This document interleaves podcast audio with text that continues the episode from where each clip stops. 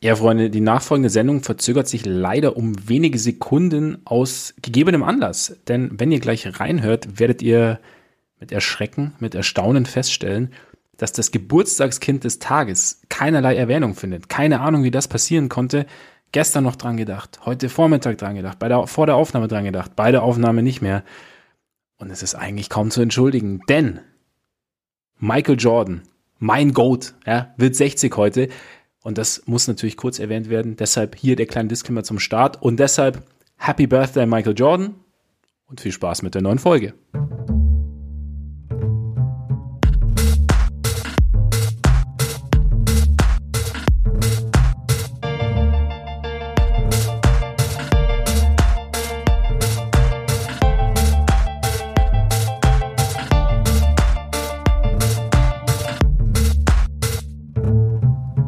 Gepflegten Korbballsports, herzlich willkommen zu einer neuen Ausgabe unseres Korbiger Podcasts. Schön, dass ihr wieder dabei seid. So an einem Freitag, denn äh, es gibt eine neue Regel bei uns und die heißt, zweimal ist besser als einmal. Deshalb setzen wir uns heute wieder zusammen. Deshalb wird heute geredet und äh, deshalb sitzt er mir wieder gegenüber, der trotz gesteigerten Workloads niemals unausgeruhte. Ohne Frags. Mein Name ist Max Marbeiter, das klang jetzt dann tatsächlich aber etwas übermüdet. Ähm, Ganz kurz, bevor wir, bevor wir richtig loslegen, wie heiß bist du aufs All-Star Weekend? Wie heiß bist du vor allem auf Julius Randale beim Three-Point-Contest? Mega. Ja. Es, es, wird, es wird abgehen. Ich meine, ich kann es verstehen, dass ich mein, ich mein, der erste Moment so Julius Randle, also wir reden ja immer wieder drüber, so äh, dieses Jahr okay, ne, aber er, ist jetzt, er gilt jetzt nicht als, als der konstante Scharfschütze der Liga. Wurde nachnominiert für Anthony Simons. Und ähm, was ist mit Isaiah Joe? Er wurde beraubt seiner Möglichkeit. Er wurde beraubt seiner Oder Utah Watanabe. Zum Beispiel. Utah, ich meine, Utah hätte ich meine, der kann halt nur Eckendreier werfen. Aber vielleicht, ich meine, wenn er, wenn er dort perfekt bleibt und den Eben. Moneyball trifft, ne? Also ja. wer weiß. Eben. Er kann auch, gibt sich aus dem Moneyball-Rack sozusagen, stellt er halt einfach die Ecke und gut ist. Ja. ja. Also von daher wäre das eigentlich. Das wäre eigentlich auch eine geile Competition, wenn du halt nur so Spezialisten einlädst und halt so PJ Tucker und Utah Watanabe und das ist halt einfach nur Corner Three Competition. Ja. ja. Das würde ich mir angucken. Ja, ich gucke mir den Dreier-Contest an, aber ich stehe nicht nachts dafür auf. Das, äh Nein, das ist eher so eine, so eine Real-Life-Geschichte. Ja. Also, würde ich auch sagen. Deshalb, ähm, ja, wir, wir sind sehr gespannt. Ich meine, wie gesagt, man kann es auch nachvollziehen, weil er ja schon da ist, schon vor Ort ist und die Geschichte ja relativ kurzfristig war und so und vielleicht, ne, kann man das schon. So. Ja, jetzt muss vielleicht auch noch jemand für, für, für Janis nachreisen, wenn der sich jetzt auch am, am äh, Handgelenk verletzt hat und ja. man nicht weiß, ob er spielen darf, dann. Vor allem, ob er spielen sollte, ne? Ja, genau. Wen holen sie dann noch nach? Wer ist denn der Nächste? Das weiß ich doch nicht, wer der Nächste ist.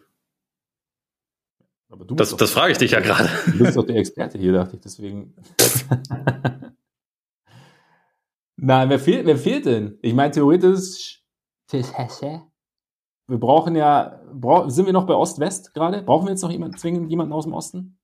Nee, ich glaube, ich glaube, dass es eigentlich einfach nur darum geht, jemanden äh, irgendwie da noch mit, mit einzuteilen. Ich weiß nicht, ob die Conferences zu diesem Zeitpunkt dann noch wichtig sind oder ob das einfach hier mhm. Commissioners Choice ist, äh, schmeiß jetzt irgendwen rein. Das ist genau. Ich meine, im Endeffekt, was, was die Teams angeht, ist, mit dem neuen Format ist es ja nicht ungerade. Von daher, keine Ahnung. Der Davis Anton wäre vielleicht, ne, LA, Utah ist jetzt nicht so weit, wobei wahrscheinlich ist er mittlerweile schon gar nicht mehr in LA, aber das wäre natürlich eine Option. Oder halt James Harden. Ja, James Harden. Ich glaube ich glaub auch James Harden soll es sein, ja. wenn wir ganz ehrlich sind. Es wäre doch auch irgendwie schön, wenn, wenn Harden dann derjenige ist, der von der Janis-Verletzung profitiert und dann sagt, ja, der, der kann ja nur springen und danken. Ja. Weißt. Das geht mit einer Hand nicht. Ja. Ja, gut, für die Bulls hat es auch so gereicht, ne? Ähm, für Milwaukee. Auch wenn Janis nach dem zweiten Viertel schon raus ist. Aber anderes Thema. Sowieso grundsätzlich auch eigentlich anderes Thema heute angedacht, weil eigentlich, wir erzählen ja immer von unserem unfassbaren Mailbag, das es regelmäßig bei Patreon gibt. Und ähm, damit wir nicht nur davon erzählen, sondern ihr auch ein bisschen Einblicke bekommt, haben wir gedacht, wir schieben das heute so ein bisschen hier rüber. Nur ein bisschen. Weil wir fangen hier an, machen die ersten paar Fragen hier so auf dem offenen Feed, wie wir es auch die letzten, in letzter Zeit ein paar Mal gemacht haben, so ähm, mit, den ganzen, mit, mit all den Trades. Und gehen dann rüber zu Patreon, dann in die kleine Runde. Also schaut euch das, äh, hört euch gerne mal rein oder hört gerne mal rein. Und wenn ihr Lust habt, geht ihr dann rüber. Wo ihr dahin müsst, ist natürlich jetzt die entscheidende Frage. Und das bedeutet, ihr müsst gehen. Richtung patreon.com slash Korpiger Podcast und Korpiger mit AE. Vollkommen richtig. Und was für dieses Mailback obligatorisch ist und was uns jetzt ein wenig unter Zeitdruck setzt, ist das Zeitlimit, das wir natürlich immer haben. Deswegen würde ich sagen, Ole, direkt rein, wa? Und damit gehen wir zu Tatum 99. Ich habe letztens mit einem Freund diskutiert, er meinte, dass die Knicks unbedingt Tom Thibodeau feuern sollten. Er begründete das, es ein großer Fehler war, dass die Knicks ihn damals als Head Coach verpflichtet haben, weil sein Coaching stehen geblieben sei in den 90ern und ein Mann mit ihm kein, und eine Mannschaft mit ihm keinen Erfolg haben wird. Außerdem, dass er keine jungen Spieler entwickeln kann, sowie zu wenig spielen lässt, also junge Spieler. Wie seht ihr das? Wie siehst du das? Also wenn, dann wäre er Anfang der 2010er stehen geblieben, ähm, weil das war die Zeit, wo er die, die Celtics Championship Defense letztendlich verantwortet hat 2008 und wo er dann ja auch bei deinen Buletten äh, wirklich ziemlich gute Teams hatte. Ähm, das waren Zeiten. Danach finde ich, kann man schon sagen, dass er eine Weile sich, also dass er vielleicht ein bisschen länger gebraucht hat, um sich anzupassen. Aber momentan ist keine gute Situation, um den Kopf von Tom Thibodeau zu fordern, meiner Meinung nach. Also weil diese Saison, er widerlegt ja eigentlich einiges. Und mhm. ich meine, wir, wir haben neulich in der in der Knicks Bandwagon Folge ja ziemlich ausführlich drüber gesprochen und was man auf jeden Fall sagen kann, die Offense ist jetzt nicht fortschrittlich. Ne? Das ist, also es ist jetzt nicht ja. die, die modernste Offense, es ist eher halt so, so, so Smash auf Basketball. Also wir versuchen einfach euch durch so ein bisschen durch, durch Physis ähm, so ein bisschen zu überpowern, machen halt viel durch, durch Offensiv-Rebounds, sind, haben jetzt nicht die besten Schützen, aber haben halt Leute, die irgendwie dafür arbeiten, dass sie, dass sie dann irgendwie zweite Möglichkeiten bekommen. Aber letztendlich ist das halt auch ein bisschen das, was ihm der Kader gibt und er holt da, finde ich, im Moment sehr viel raus. Und wenn man so ein bisschen schaut, wer, wer bei den Knicks im Moment gut ist, da sind ja durchaus auch junge Spieler dabei. Also Quentin Grimes beispielsweise, den wir in der Folge ziemlich abgefeiert haben. Emmanuel Quickly, der seitdem auch ja. nochmal eigentlich ein bisschen zugelegt hat. Und ich glaube, Thibodeau ist grundsätzlich kein, also es, er wäre jetzt, glaube ich, nicht meine erste Wahl, was ein Coach angeht, aber er ist trotzdem ein guter Coach. Er ist trotzdem absolut ein Sachverständiger. Es ist jemand, der eigentlich wirklich viel aus seinen Mannschaften rausholen kann, der, also wo, wo man sich eigentlich selten darüber Sorgen machen muss, ob irgendwie mit dem richtigen Einsatz gespielt wird und so. Mhm. Auch wenn das letzte Saison bei den Knicks teilweise ein bisschen anders aussah, wo halt auch intern wohl einiges nicht so, nicht so gut war. Aber jetzt diese, diese Saison spielen sie ja eigentlich wieder absoluten Knicks Basketball und sind im Moment erfolgreich unterwegs. Wenn Brooklyn jetzt ein bisschen abreißen sollte, sehe ich die Knicks auch als das Team, was davon profitieren kann und einen direkten Playoff-Platz halt doch noch bekommt, also unter die ersten sechs kommt. Und dann, wie gesagt, es ist keine gute Situation, um den, den Kopf von Tom Thibodeau zu fordern. Ich finde, wenn man bei einem jungen Spieler irgendwie sagen kann, dass der sich nicht genug entwickelt, ist es vielleicht RJ Barrett, aber das liegt jetzt auch nicht nur am Coach, sondern das liegt dann sicherlich auch am Spieler, das liegt an den, an den ja. Möglichkeiten, die, die äh, dazu bestehen. Aber ich würde nicht sagen, dass man diesen Pauschalvorwurf irgendwie stehen lassen kann, dass er keine jungen Spieler grundsätzlich entwickeln kann. Zumal es bei Barrett finde ich auch so ein bisschen, ich meine, die, das Spielerprofil oder das, das Problemprofil ist ja, ist ja weitgehend bekannt und natürlich, also das war ja auch schon irgendwie relativ früh in seiner Karriere war das irgendwie Thema und, und jetzt dann nur einzig, klar, kannst du sagen, ja, der Coach ist ja dafür verantwortlich, dass er, dass er sich verbessert, dass ihn, aber gleichzeitig kann der Coach ihm halt auch nur das Rüstzeug sozusagen mitgeben und nur irgendwie anleiten. Und irgendwo, wie du sagst, das ist dann halt, sind halt dann zwei Parteien, die dazugehören. Und ich finde auch, also die jungen Spieler, er lässt sie ja jetzt spielen. Vielleicht eine Frage, ein Fragezeichen wäre vielleicht Toppin, das war ja auch damals im Bandwagon, dass wir gesagt haben, wir wissen jetzt nicht genau, wer ist Obi Toppin, wo spielt Obi Toppin und so. Aber es ist halt auch, ich meine, man kann jetzt auch, finde ich, von einem Coach nicht erwarten, dass er jeden einzelnen jungen Spieler besser macht. Wäre natürlich der Optimalfall. Aber manchmal passt es vielleicht eben auch aus Team, vom Teamkonstrukt her nicht richtig. Es findet sich nicht die Rolle, einfach aufgrund auch der, der Mitspieler, die er hat und auf der, aufgrund deren Skillsets, die halt vorhanden sind. Und dann passt es nicht wirklich. Also ich glaube, da gibt es halt mehrere Faktoren.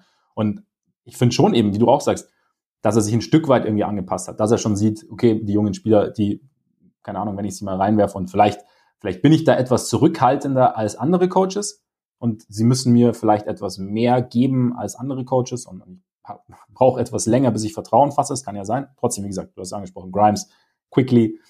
Gleichzeitig fand ich auch immer, die Knicks spielen jetzt keinen modernen Basketball.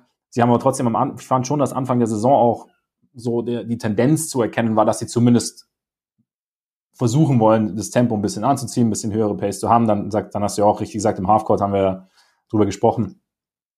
Personal, Coaching, welches Personal will, bevorzugt der Coach auch und wird entsprechend dann verpflichtet. Aber wie gesagt, ich finde auch die Knicks für, für das, was sie haben, sieht es, sieht es alles okay aus. Und dann muss man halt, finde ich auch, die, darf man auch die Frage stellen, wie viele moderne Coaches gibt es denn wirklich? Und was ich bei Thibodeau halt wirklich finde, und ich glaube, Minnesota war vielleicht da sogar ein bisschen Ausreißer nach unten, aber eigentlich ist er halt wirklich als Coach irgendwie auch heute noch so ein bisschen so ein Floor-Raiser. Einfach weil er so eine, so eine gewisses, weil er seinen Spielern viel abverlangt, weil er halt auch dieses, und weil er es irgendwie, wie du auch sagst, drauf hat, aus den Spielern sehr, sehr viel rauszuholen. Und das bei, den Bulls, es waren ja nicht immer nur die, pass auf, rosigen Zeiten. Na? Keine mit den Augen rollen. Sondern es gab ja auch diese berühmten ähm, Nate Robinson, ähm, Marco Bellinelli-Teams rund um Joachim Noah und Taj Gibson und die halt einfach unfassbar überperformt haben und deshalb auch noch einen sehr, sehr großen Platz in meinem Herzen haben. Und das ist halt sowas, glaube ich, was, was Thibodeau auch heute noch irgendwie ganz gut drauf hat. Und von daher, und ich sehe es anders. Also man, man muss, finde ich, auch sagen, die Knicks spielen jetzt auch keinen Steinzeit-Basketball. Ne? Also sie nehmen auch schon relativ viele Dreier und das ist auch etwas, was sich über die Zeit halt wirklich verändert hat, also wo er sich wirklich angepasst hat. Das ist jetzt nicht so, dass es immer noch genauso wäre wie vor, vor 15, 20 Jahren oder so. Den, den Vorwurf kann man ihnen nicht machen. Und was mir gerade nur noch einfällt, weil wir gerade über mögliche Replacements gesprochen haben. Jalen Brunson wäre natürlich auch noch ein ganz guter Kandidat, der, seitdem wir den Bandwagon gemacht haben, glaube ich, irgendwie 30 im Schnitt auflegt ja. und grundsätzlich nicht schlecht unterwegs ist. Also äh, das, das, das wäre auch auf jeden Fall noch ein Kandidat. Definitiv. Und damit weiter zu Lukas Degen. Wie könnt ihr mir als jahrelange Mavs-Fan Kyrie schmackhaft machen? Wenn die Frage da zu Ende wäre, könnte, ich, könnte man jetzt wahrscheinlich ansetzen. Sportlich habe ich wenig Probleme beziehungsweise Fragen, aber alles andere macht mich echt fertig. Bitte helft mir. Ich überlasse die dir. Ich mache mein Mikro kurz aus. Moment. ja, wie gesagt, mein, mein Tipp wäre gewesen, kompletter Fokus rein auf das Sportliche. Alles andere ist halt, ja, steht halt in den Sternen. Vielleicht versteht er sich mit Luca blendend, mit Jason Kidd blendend und es passt auch so sonst im Team und er fühlt sich wohl und es ist jetzt genau der Ort, an dem er sein will und deshalb, ne, kann ja sein. Das wäre aber so das Einzige, weil, ja, aus der Vergangenheit, man muss ja, man kann es natürlich auch von der Warte hin sehen. Es ist schon viel passiert, es kann immer was passieren, aber dadurch, dass es erst erstmal nur ein paar Monate, Monate sind, muss ja erstmal nichts passieren, was vom Sportlichen ablenken kann. Das heißt, vielleicht ist es ja so wirklich, man hat jetzt so diesen, warte mal, wir haben jetzt, ja gut, sind schon, es sollte schon vier Monate halten, wenn sollten, wenn sollten sie in die Finals kommen, steht auf dem anderen Blatt, aber maximal vier Monate, vielleicht geht es so, weißt du, so Kennenlernphase, dann, okay, man kommt so langsam rein, dann Playoffs, also uh, Playoffs, ne, bist ja auch gibt ja auch einen Schub und gibt dir auch einen anderen Fokus. Ja, und dann ist es ja schon wieder vorbei eigentlich. Fürs Erste. Das heißt, vielleicht für diese vier Monate könnte es, könnte es irgendwie funktionieren, dass nichts kommt. Und dann muss man natürlich sehen. Ich meine, der Vertrag läuft aus und, und, und will er dann bleiben? Verlieren sie ihn ohne Gegenwert? Gibt es einen Sign and Trade? Weiß ich nicht. Was ich zum Beispiel übrigens verstehen kann, er wird ja jetzt schon wieder gefragt, ob er in Dallas bleibt. Ich kann es halbwegs verstehen. Allerdings, wenn ich diese Frage stelle, kenne ich mehr oder weniger die Antwort und ich bekomme nur wieder ein Zitat und ich bekomme nur wieder eine Geschichte. Und das ist ja irgendwie auch Pflicht dann wiederum eines Journalisten. Ich kann aber Kyrie verstehen, dass ihn das nervt, weil er weiß, dass jeder weiß, dass er nichts sagen wird. Und dann darüber wieder gesprochen wird, dass er nichts gesagt hat, beziehungsweise dass er halt ein bisschen mehr gesagt hat als nichts. Und das ist halt, das kann ich schon verstehen, dass ihn das ein bisschen anstrengt, weil mich das auch ein bisschen anstrengt, so diese, diese erzwungenen, paraphrasierten Nicht-Kommentare. Auch wenn ich es verstehen kann, dass man die Frage irgendwie stellt, vielleicht gäbe es aber auch noch einen anderen Ansatz. So, ne, aber ja.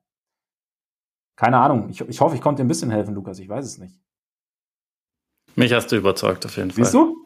Und Freax ist nicht einfach zu überzeugen. Ne? Deshalb wirst du gleich weiter oder hast du noch irgendwas zu Carrie zu sagen? Nee, nee, das war eine gelungene Isolation. Ich, perfekt, äh, perfekt. Ich, ich, weiß nicht. Ich, ich habe nichts hinzuzufügen. Auch, auch eigentlich ein perfekter Übergang nach den Knicks, eine gelungene Isolation. Ne? ja, perfekt. absolut. Ja, sind, ja. Damit zu Frank Drexler. Ich habe mich gefragt, ob die Umstellung des Modus im All-Star-Game auch im Lichte möglicher Blockbuster-Trades zur Trade-Deadline erfolgt ist. Für wen wären Kyrie und KD denn dieses Jahr aufgelaufen, wenn noch immer Ost gegen West spielen würde? Ganz kurz, die Frage habe ich ja dann auch kurz gestellt, letzte Woche nach den Trades.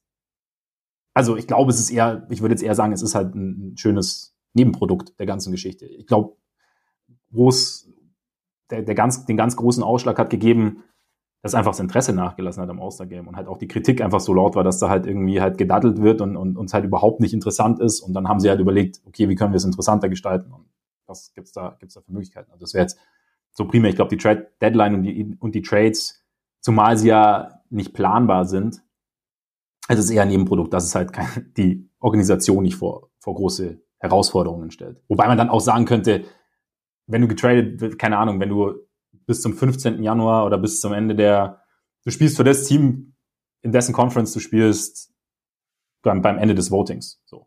Auch wenn du danach getradet wirst. Wahrscheinlich war es vorher sogar auch so. Äh, früher war ja mal das, äh, also was heißt früher, ist gar nicht lange her, aber da war das All-Star-Game ja noch vor der Trade-Deadline. Also, ja, ja, ja. wenn ich es richtig im Kopf habe, wurde Boogie Cousins doch damals während dem All-Star-Game getradet. Richtig, richtig, ja, Zum ja. Beispiel, da war es zwar in der gleichen Conference, aber es ist ja, ja trotzdem auch eine, eine vogelwilde Geschichte. Also ich glaube, äh, diese Verlegung des Termins vom All-Star-Game hinter die Trade-Deadline ist eher eine Reaktion auf die Trades, die so passieren können. Und klar, diese Umstellung des Modus, die, die hilft jetzt dabei äh, dass, dass das nicht noch mehr awkward wird, aber also awkward ist es ja trotzdem immer so ein bisschen. Also äh, ich, ich glaube, das ist, das ist der wichtigere Punkt, aber für wen sie jetzt sonst, äh, sonst aufgelaufen wären, ich glaube eigentlich zählt wegen bei NBA wegen den ganzen Corporate-Themen zählt, glaube ich, immer das Team, wo sie jetzt gerade spielen. Also in dem Fall hieße das dann wahrscheinlich beide, beide wechseln in den Westen. Aber wie das dann im Detail ausgesehen hätte, kann ich auch nicht beantworten. Wäre aber witzig gewesen, wenn es eben nicht so gewesen wäre, sondern halt, sie spielen sozusagen dann noch im Osten, weil sie zum Zeitpunkt finalen, des finalen Votings im Osten waren.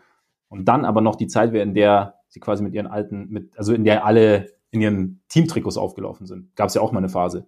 Ja. Und quasi dann Durant im, im Suns-Trikot für den Osten spielt und Kyrie im Mavs-Trikot für den Osten.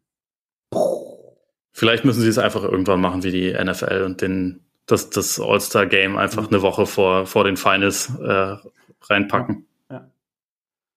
Super Idee. Ja, ich meine, für manche Leute, die, die sind dann ausgeruht. Das ist für die dann eh besser. Das ist nochmal ein Highlight. Auf, dieses, auf das sie natürlich komplett hinarbeiten, die Wochen vor dem All-Star-Game.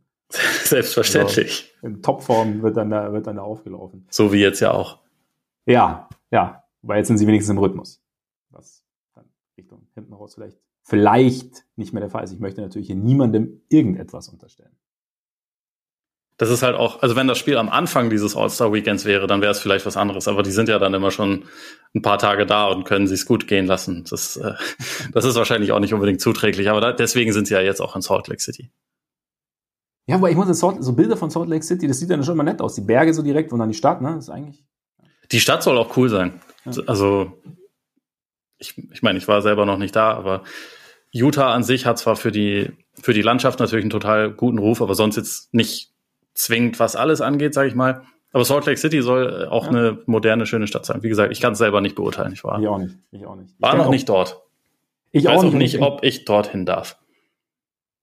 Ob du dorthin darfst? Ja, zu viel, zu viel Malone und Stockton Slander über die Jahre. Ja, das kann natürlich sein, dass du dann direkt bei der, an der Stadtgrenze Wo, wo ich mich wirst. übrigens im Recht sehe, ne? Also das, ja. das möchte ich dazu nur nochmal noch mal unterstreichen.